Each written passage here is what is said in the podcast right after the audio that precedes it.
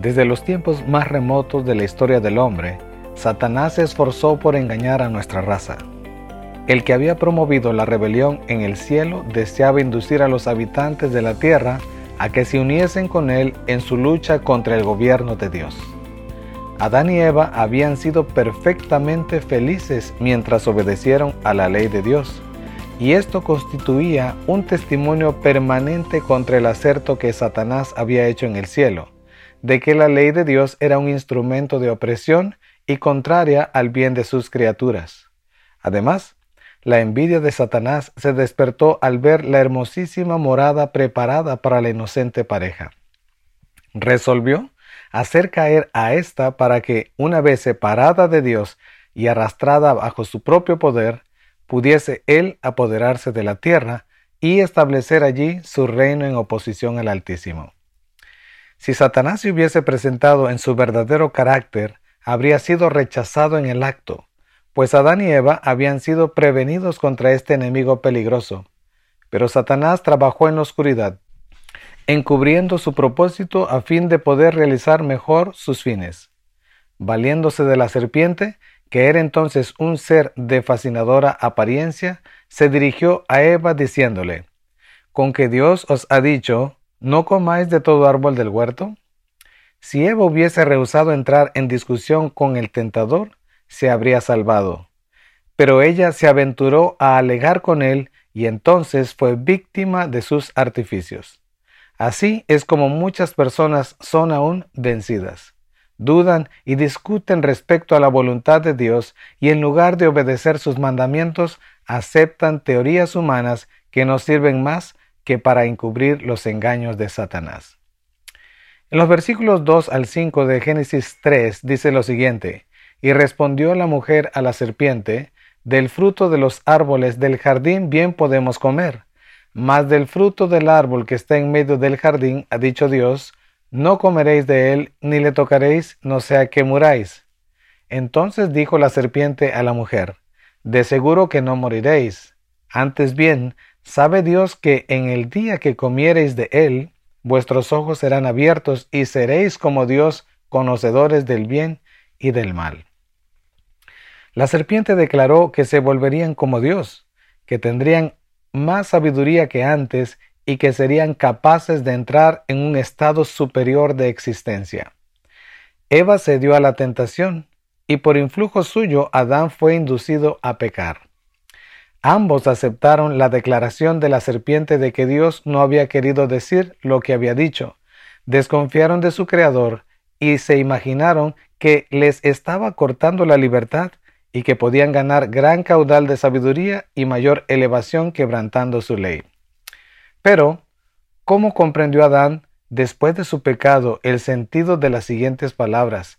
En el día que comieres de él, de seguro morirás comprendió que significaban lo que Satanás le había inducido a creer, que iba a ascender a un grado más alto de existencia? De haber sido así, habría salido ganando con la transgresión, y Satanás habría resultado un bienhechor de la raza. Pero Adán comprobó que no era tal el sentido de la declaración divina. Dios sentenció al hombre en castigo por su pecado, a volver a la tierra de donde había sido tomado. Polvo eres y al polvo serás tornado. Las palabras de Satanás, vuestros ojos serán abiertos, resultaron ser verdad, pero sólo del modo siguiente. Después de que Adán y Eva hubieron desobedecido a Dios, sus ojos fueron abiertos y pudieron discernir su locura. Conocieron entonces lo que era el mal y probaron el amargo fruto de la transgresión. En medio del Edén crecía el árbol de la vida cuyo fruto tenía el poder de perpetuar la vida, si Adán hubiese permanecido obediente a Dios, habría seguido gozando de libre acceso a aquel árbol y habría vivido eternamente. Pero en cuanto hubo pecado, quedó privado de comer del árbol de la vida y sujeto a la muerte. La sentencia divina, polvo eres y al polvo serás tornado, entraña la extinción completa de la vida. La inmortalidad prometida al hombre a condición de que obedeciera se había perdido por la transgresión precisamente. Adán no podía transmitir a su posteridad lo que ya poseía, y no habría quedado esperanza para la raza caída si Dios, por el sacrificio de su Hijo, no hubiese puesto la inmortalidad a su alcance. Como la muerte, así pasó a todos los hombres, pues que todos pecaron, Cristo sacó a la luz la vida y la inmortalidad por el Evangelio. Y solo por Cristo puede obtenerse la inmortalidad. Jesús dijo, El que cree en el Hijo tiene vida eterna, mas el que es incrédulo al Hijo no verá la vida. Todo hombre puede adquirir un bien tan inestimable si consiente en someterse a las condiciones necesarias. Todos los que perseverando en bien hacer buscan gloria y honra e inmortalidad recibirán vida eterna. Romanos capítulo 2 versículo 7. El único que prometió a Adán la vida en la desobediencia fue el gran seductor, y la declaración de la serpiente a Eva en Edén, de seguro no moriréis, fue el primer sermón que haya sido jamás predicado sobre la inmortalidad del alma. Y sin embargo, esta misma declaración fundada únicamente en la autoridad de Satanás, repercute desde los púlpitos de la cristiandad y es recibida por la mayoría de los hombres con tanta prontitud como lo fue por nuestros primeros padres. A la divina sentencia, el alma que pecare, esa morirá, se le da un sentido siguiente. El alma que pecare, esa no morirá, sino que vivirá eternamente. No puede uno menos que extrañar la rara infatuación con que los hombres creen sin más ni más las palabras de Satanás y se muestran tan incrédulos a las palabras de Dios. Si al hombre después de su caída se le hubiese permitido tener libre acceso al árbol de la vida, habría vivido para siempre, y así el pecado habría sido inmortalizado. Pero un querubín y una espada que arroja llamas guardaban el camino del árbol de la vida y a ningún miembro de la familia de Adán le ha sido permitido salvar esta raya y participar de esa fruta de la vida. Por consiguiente, no hay ni un solo pecador inmortal.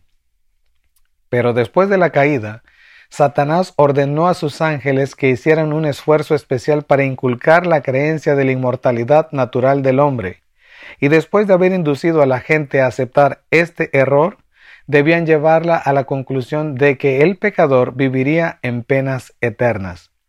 Ahora el príncipe de las tinieblas, obrando por conducto de sus agentes, representa a Dios como un tirano vengativo, y declara que arroja al infierno a todos aquellos que no le agradan, que les hace sentir eternamente los efectos de su ira y que mientras ellos sufren tormentos indecibles y se retuercen en las llamas eternas, su Creador los mira satisfecho. Así es como el gran enemigo reviste con sus propios atributos al Creador y bienhechor de la humanidad. La crueldad es satánica, Dios es amor, y todo lo que Él creó era puro, santo y amable, hasta que el pecado fue introducido por el primer gran rebelde. Satanás mismo es el enemigo que tienta al hombre y lo destruye luego si puede y cuando se ha adueñado de su víctima se alaba de la ruina que ha causado. Si ello le fuese permitido, prendería a toda la raza humana en sus redes. Si no fuese por la intervención del poder divino, ni un hijo ni una hija de Adán escaparían. Hoy día Satanás está tratando de vencer a los hombres, como venció a nuestros primeros padres, debilitando su confianza en el Creador e induciéndoles a dudar de la sabiduría de su gobierno y de la justicia de sus leyes. Satanás y sus emisarios representan a Dios como peor que ellos para justificar su propia perversidad y su rebeldía.